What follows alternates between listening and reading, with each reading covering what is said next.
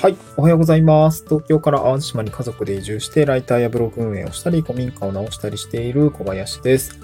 今日は Web ライターを、まあ、2年ぐらいやってみて分かったことということで、2年半の Web ライターライフ、別に辞めるわけじゃないんですけど、あの、2年半の、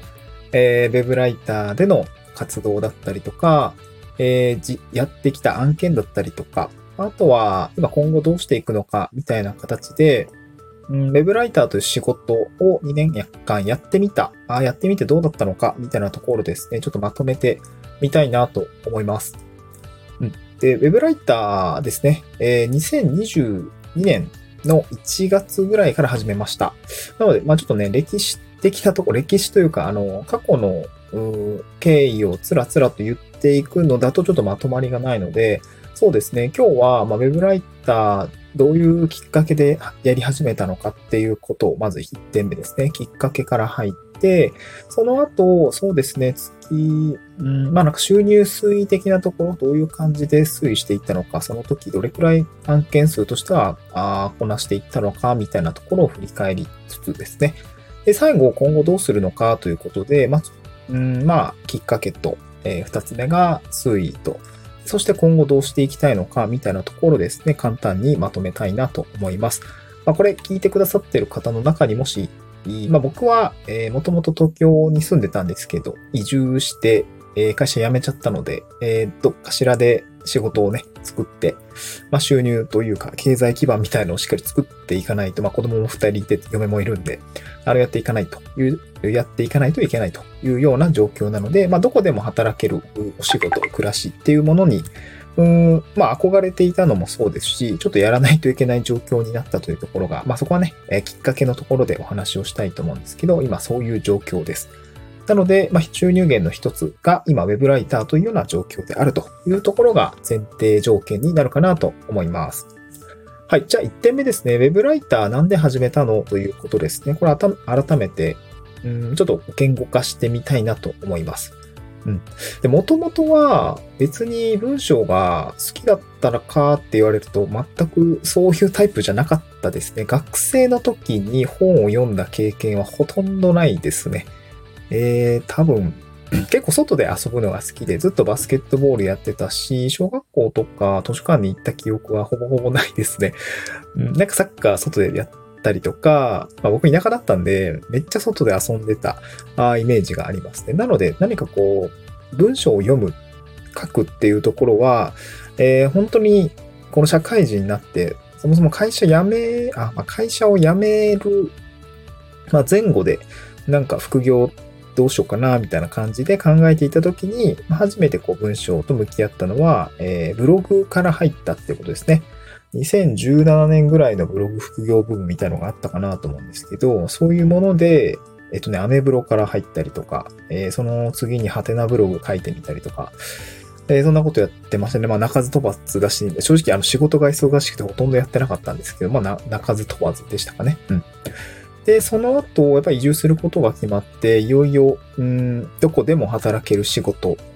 えーまあ、在宅でお仕事できる仕事、まあ、まさにパソコン一つでできるお仕事というものに、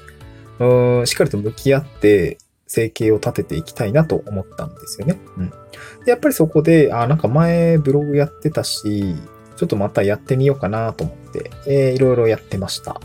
まあ、ブログアフィリエイトの分類ですけども、まあ、あの、やっぱり独学でやっていくと結構難しくて、うんうん。まあ、3回、4回挫折したっていう感じですかね。で、まあ、移住してからブログ書いてはいたんですけど、ちょっとやっぱ不安なんですよね。多分ね、3年ぐらいコミットをしないといけないと思うんですけど、なんかその3年、鳴かず飛ばすの時期を我慢できるかが結構ポイントかなと思っていて、うーん、ちょっと不安だったっていうところがあって、まあなんか一回その自分でちゃんと稼げる状態とか、まあ実績の一つになるとは思うので、その自分で稼ぐ経験を、まあ、他でもちゃんと積み上げようかなと思って、ウェブライターというものは、まあ幸せがすごく高いと思うんですけど、ウェブライティングのお仕事をですね、やろうと思ったんですよね。まあそうですね。と確か当時 SEO もよくわからんかったんで、しっかりウェブライターとして、えーまあ勉強しつつ、うまあブログ運営に必要じゃないですか。基本的にライティングって。まあそれだけじゃないんですけど、まあまずはライティングちょっと勉強しようということで、ウェブライターですね、に挑戦をしたという感じですね。うん。まあ、コミュニティで周りの方にライターがいらっしゃって、まあ、講義の内容を聞いたりとか、ああ、なるほどな、SEO 記事ってこうやって書くんだとか、うんまあ、やってみようということで、まあ、挑戦したのがきっかけですね。それが2022年の1月でした。うん。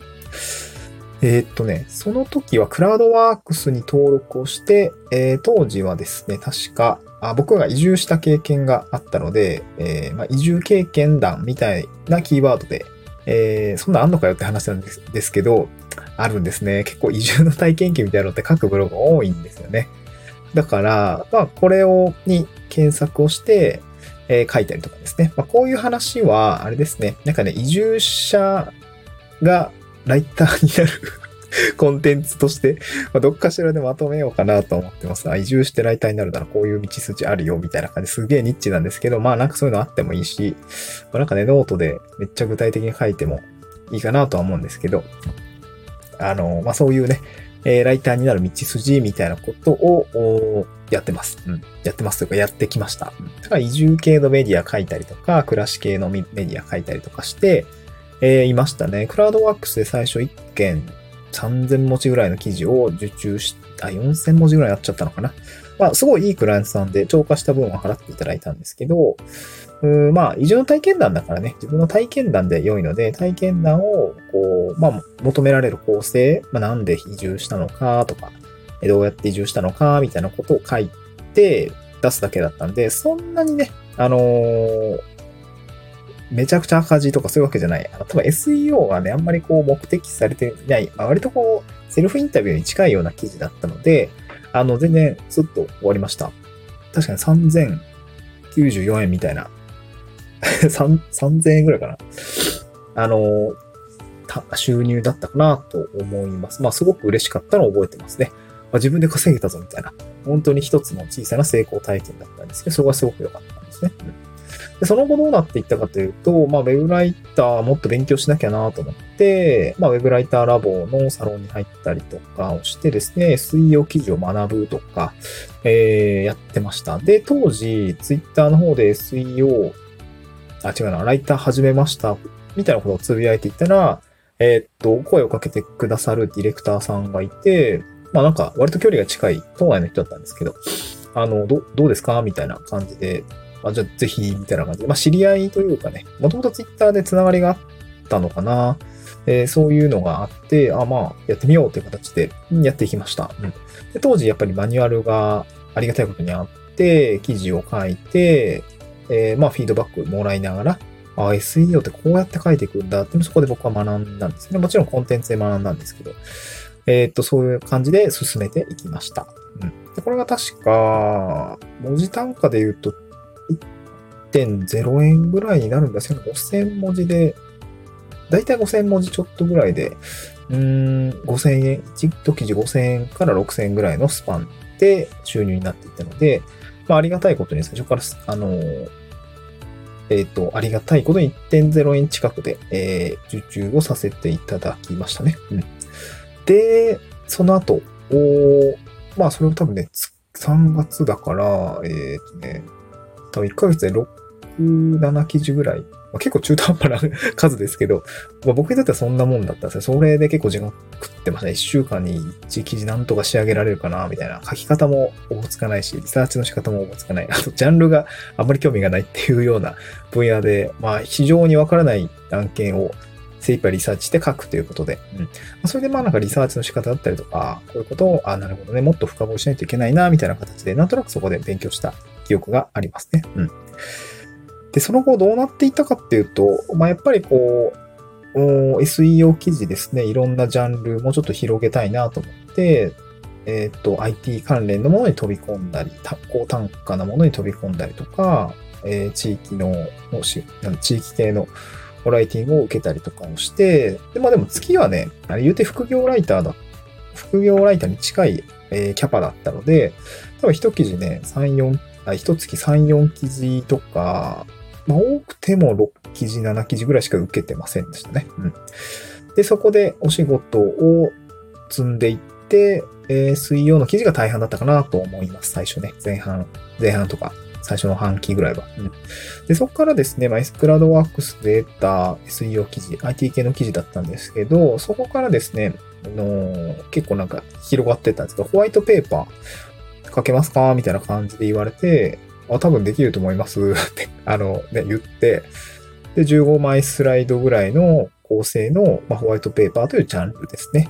これを書くようになったんですよね。で、ホワイトペーパー制作会社、マーケティング会社の方と繋がって、そこでこうホワイトペーパーを書いていく。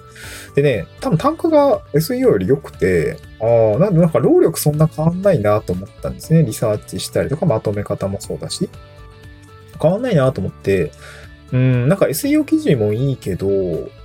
あとね、なんか修正とか、原稿で渡しするんですけど、修正が時々パワポの時来る。パワポって仕上がったホワイトペーパーを直してくださいみたいな。ああ、ちょっとこの、収まりを良くしたいんです、みたいな感じで来るので、あの別にパワポもできるしなと思って、あの、じゃあこれでいいやんと思って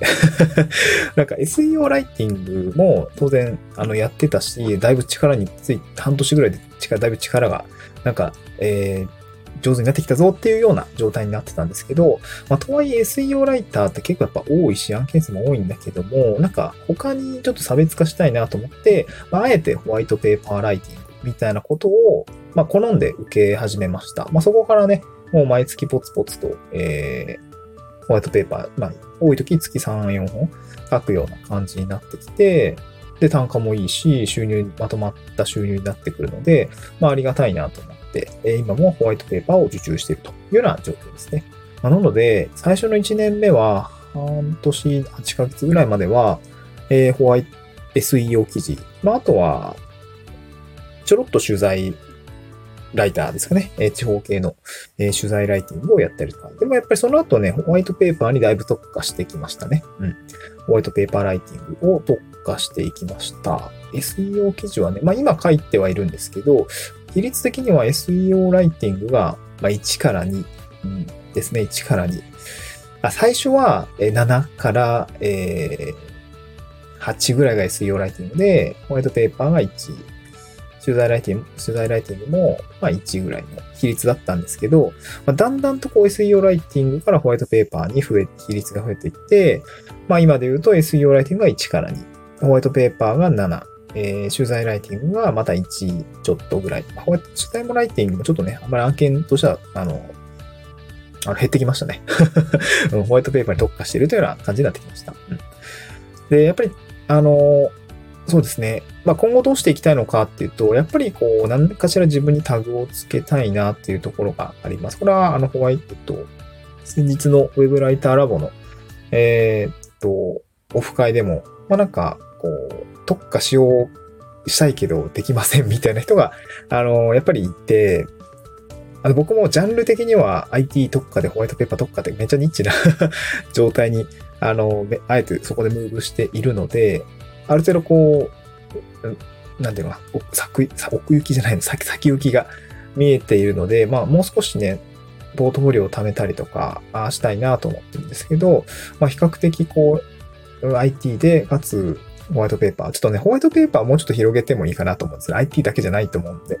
窓口的にはね。まあ、ただ IT の分野だとホワイトペーパーも多いと思うんで。えー、っと、まあなんかできるかなっていうところがあります。まあ、なので今後はホワイトペーパーライターみたいな。ただね、ホワイトペーパーライターってあんま受け良くないんだよね。何それって感じになるので、どうしようかなっていうところなんですよね。今ね、ツイッター、まあ、X のプロフィールはパワポライターに変えたんですけど、そう、なんかちょっと難しいんですよね。ホワイトペーパーって何やねんって伝わんないのがちょっと嫌だなと思って。それだったらまあパワポライターみたいな感じで、えー、ブランディングしていくべきだかな。まあ、資料制作代行もしてるので、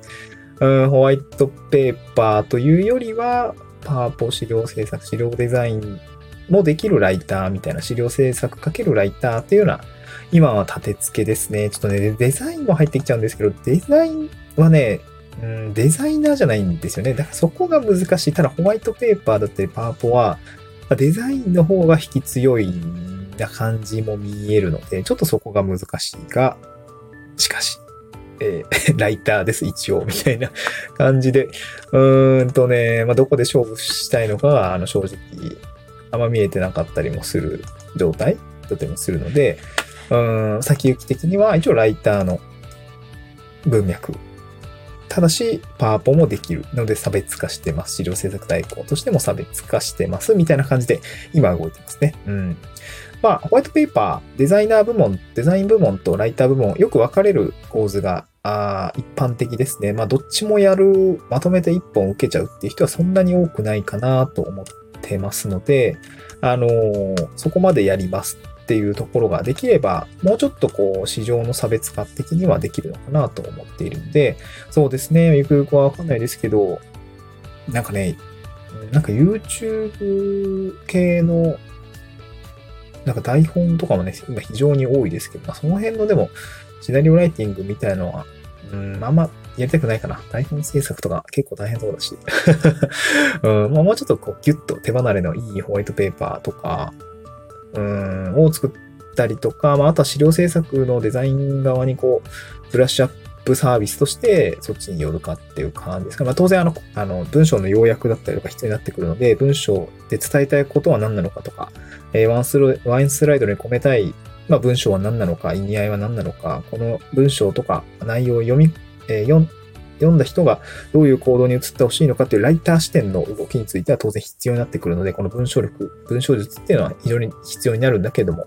うんそれがまあ SEO だったり原稿だったりというよりは、まあ、パワポ上で僕はやっていくような感じで今は考えているというような話ですね。うん。まあ、なぜなら差別化、単価を、高単価を狙っていきたいのでっていうような状況でございます。うん。はい。えー、なんかこう喋ってみるとなんか割、割かし差別化できているようで、ただ、心の中では、うん、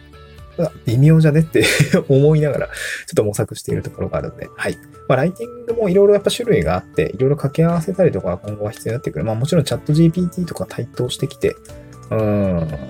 何かしらのこう差別化タグをライター自身も身につけていかないといけないというところがやっぱりあるので、そのあたりは今後ですね、あの、この僕の戦略というか、なんかそういうものが、えーどうなっていくのかっていうのはまだ確認していかないといけないなという事態でございました。ちょっとね、だらだらと長くなってしまいましたが、すいませんでした。また頑張ります。今日も聞いてくださってありがとうございました。失礼いたします。